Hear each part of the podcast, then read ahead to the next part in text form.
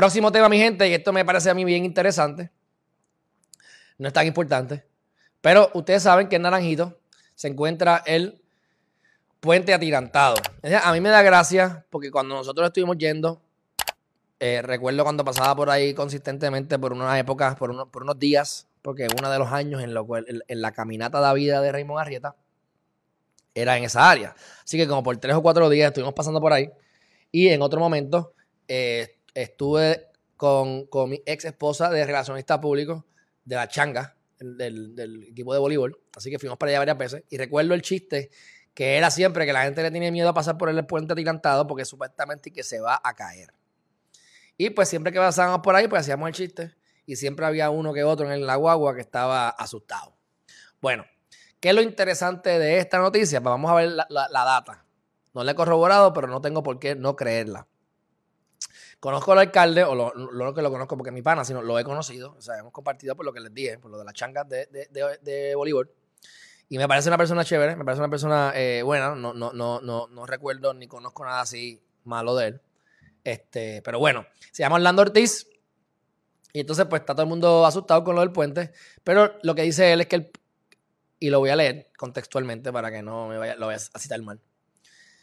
No se va a caer el puente, que es lo que yo me imaginaba, pero la vida útil, si no se corrige los defectos, la vida útil pues, del puente va a disminuir, así que la van a arreglar, así que se chavaron. Porque si hay tapón en Bayamón, hay tapón para ir para Naranjito, que tiene un carril nada más para, que, para evitar la vibración, que haya tanta vibración, cuando esto esté cerrado por seis meses, yo no quiero ni saber cómo esa gente va a sobrevivir ahí. Pero dice así, según estableció el alcalde en el año 2008, cuando el entonces gobernador era Acevedo Vila, se reúne con el contratista para acelerar la inauguración. Me imagino que él quería inaugurarlo él antes de salir de la, salir de la, político, por supuesto, antes de salir del cuatrienio. Acuérdense que después llegó este Fortuño.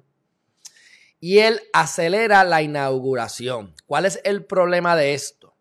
que el proyecto terminó con unos defectos. Defectos que tenía que subsanar el contratista. Pero como, el, como, la, como se hizo la inauguración, ¿verdad? Dice que la administración de aquel entonces, al exigirle al contratista, el contratista accede, pero con la, con la condición de que no se le reclame garantía. Yo te lo hago más rápido, te lo entrego antes como tú quieres, pero no, si hay un defecto, tú te lo chupas.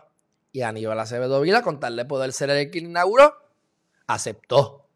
Así que ahora, todos esos defectos no los pueden corregir, tienen que pagar para hacer eso. Entonces, meten a gente presa por robar 500 pesos. Pero entonces, gente por ahí que despilfarra millones de dinero. Miren ahora el municipio de Mayagüez con Guillito que yo siempre me he preguntado cómo ese tipo no ha entrado, no está preso, ¿verdad? No lo conozco, estoy especulativo, pero la churreta se conoce por el, ¿verdad? El, pájaro se conoce por la churreta.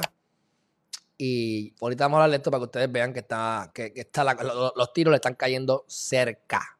Así que el problema que tiene este, este puente, entre otras cosas, es que hay una, una situación de la, en la construcción, entonces los, hay, una, hay, hay más vibración de lo que se supone hay una fricción o algo que simplemente tanta vibración pues va lastimando esa cablería y la vida útil de los cables disminuye. No es que se va a caer el puente. Entonces cierran un carril para que la vibración de los carros sea menor porque entonces transitarían por un carril, no por dos carriles.